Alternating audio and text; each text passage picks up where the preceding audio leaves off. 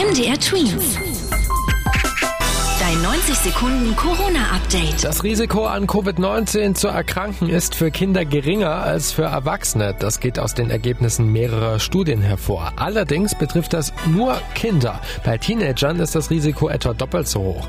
Dass ein Kinderkörper besser mit dem Coronavirus umgehen kann, könnte unter anderem daran liegen, dass ihr Abwehrsystem noch nicht auf andere Viren und Bakterien trainiert ist und somit an Corona lernt.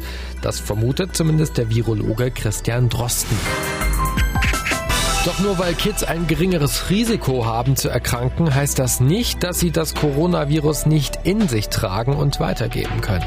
Damit bei einem Ausbruch nicht das ganze Schulsystem zusammenbricht, sollen Lehrer als erstes geimpft werden, wenn es einen Impfstoff gibt. Besonders die, die zu einer Risikogruppe gehören. Das hat die Bildungsministerin Anja Karliczek gefordert. Weltweit wird an Impfstoffen geforscht. Wann in Deutschland aber einer zugelassen wird, ist bisher unklar. In Deutschland bleibt die Zahl der Corona-Neuansteckungen mehr oder weniger stabil. Laut den Experten vom Robert Koch Institut haben sich in den letzten 24 Stunden knapp 1800 Menschen neu infiziert.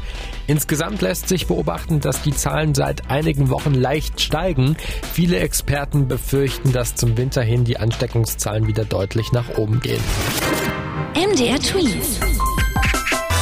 Dein 90 Sekunden Corona-Update.